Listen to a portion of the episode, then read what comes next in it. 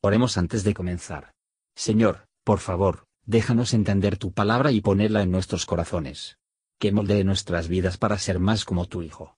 En el nombre de Jesús preguntamos. Amén.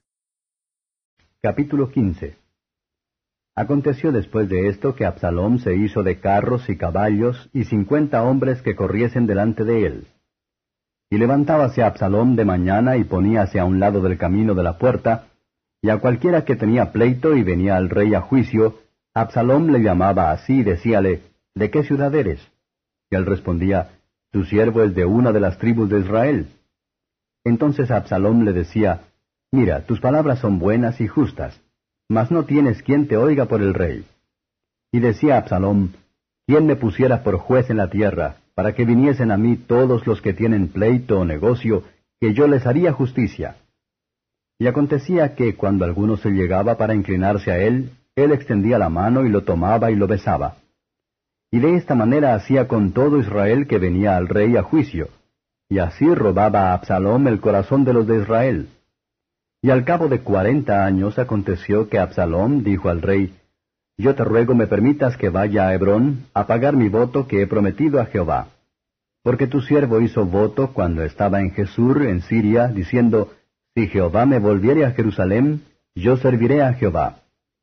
Y el rey le dijo, Ve en paz. Y él se levantó y se fue a Hebrón. Empero envió a Absalom espías por todas las tribus de Israel, diciendo, Cuando oyereis el sonido de la trompeta, diréis, Absalom reina en Hebrón. Y fueron con Absalom doscientos hombres de Jerusalén, por él convidados, los cuales iban en su sencillez sin saber nada. También envió a Absalón por Achitofel, Gilonita, del consejo de David, a Gilo su ciudad, mientras hacía sus sacrificios. Y la conjuración vino a ser grande, pues se iba aumentando el pueblo con Absalón. Y vino el aviso a David diciendo, El corazón de todo Israel va tras Absalón. Entonces David dijo a todos sus siervos que estaban con él en Jerusalén, Levantaos y huyamos, porque no podremos escapar delante de Absalón.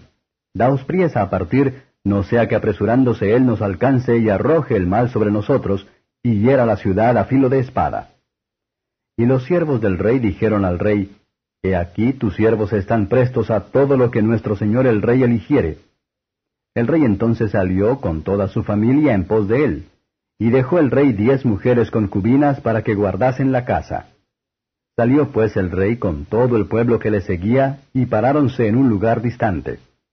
Y todos sus siervos pasaban a su lado con todos los jereteos y peleteos, y todos los geteos, seiscientos hombres que habían venido a pie desde Gat, iban delante del rey. Y dijo el rey a Itai Geteo, ¿Para qué vienes tú también con nosotros? Vuélvete y quédate con el rey, porque tú eres extranjero y desterrado también de tu lugar. Ayer viniste y téngote de hacer hoy que mudes lugar para ir con nosotros. Yo voy como voy, Tú vuélvete y haz volver a tus hermanos, en ti haya misericordia y verdad. Y respondió Itai al rey diciendo, Vive Dios y vive mi señor el rey, que o para muerte o para vida, donde mi señor el rey estuviere, allí estará también tu siervo. Entonces David dijo a Itai, Ven pues y pasa. Y pasó Itai Geteo, y todos sus hombres y toda su familia. Y todo el país lloró en alta voz. Pasó luego toda la gente el torrente de Cedrón. Asimismo pasó el rey y todo el pueblo pasó al camino que va al desierto. Y he aquí también iba Sadoc, y con él todos los levitas que llevaban el arca del pacto de Dios, y asentaron el arca del pacto de Dios. Y subió Abiatar después que hubo acabado de salir de la ciudad todo el pueblo. Pero dijo el rey a Sadoc, Vuelve el arca de Dios a la ciudad, que si yo hallare gracia en los ojos de Jehová, él me volverá y me hará ver a ella y a su tabernáculo. Y si dijere, no me agradas, aquí estoy, haga de mí lo que bien le pareciere. Dijo aún el rey a Sadoc sacerdote, ¿no eres tú el vidente? Vuélvete en paz a la ciudad, y con vosotros vuestros dos hijos, tu hijo Aimaas y Jonatán hijo de Abiatar. Mirad, yo me detendré en los campos del desierto hasta que venga respuesta de vosotros que me dé aviso. Entonces Sadoc y Abiatar volvieron el arca de Dios a Jerusalén, y estuviéronse allá.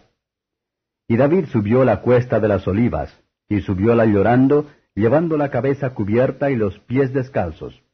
También todo el pueblo que tenía consigo cubrió cada uno su cabeza y subieron llorando así como subían. Y dieron aviso a David diciendo, Achitofel está entre los que conspiraron con Absalom. Entonces dijo David, Entontece ahora, oh Jehová, el consejo de Achitofel. Y como David llegó a la cumbre del monte para adorar allí a Dios, he aquí Usai Araquita que le salió al encuentro, trayendo rota su ropa y tierra sobre su cabeza. Y díjole David, Si pasares conmigo, serme has de carga. Mas si volvieres a la ciudad y dijeres a Absalom, Rey, yo seré tu siervo, como hasta aquí he sido siervo de tu padre, así seré ahora siervo tuyo. Entonces tú me disiparás el consejo de Achitofel. ¿No estarán allí contigo Sadoc y Abiatar sacerdotes?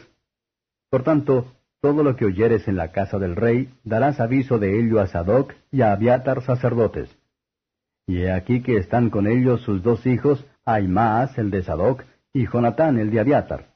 Por mano de ellos me enviaréis aviso de todo lo que oyereis. Así se vino Usai, amigo de David, a la ciudad, y Absalom entró en Jerusalén. Comentario de Matthew Henry II Samuel capítulo 15, versos 1 a 20. Podemos notar aquí, como esta viuda suplica misericordia de Dios, y su clemencia hacia los pobres pecadores culpables.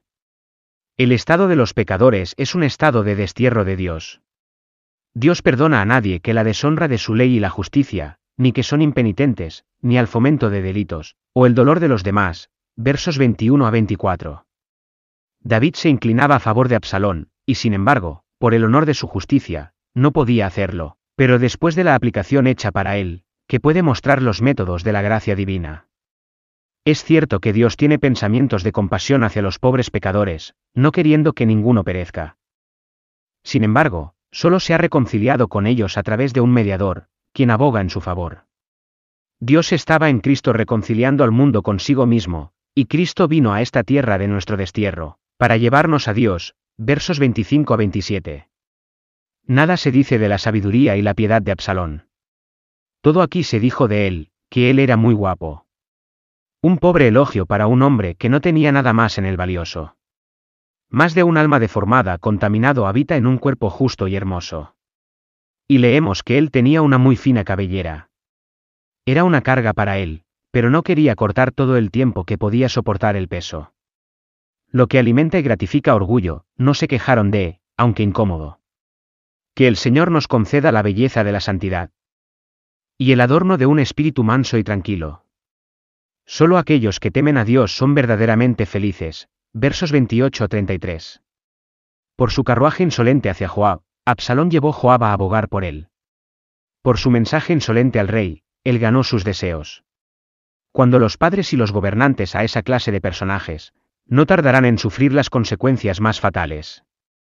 Pero la compasión de un padre para él prevalece reconciliar a un hijo arrepentido y se penitente pecadores. ¿Cuestionan la compasión de aquel que es el Padre de la Misericordia?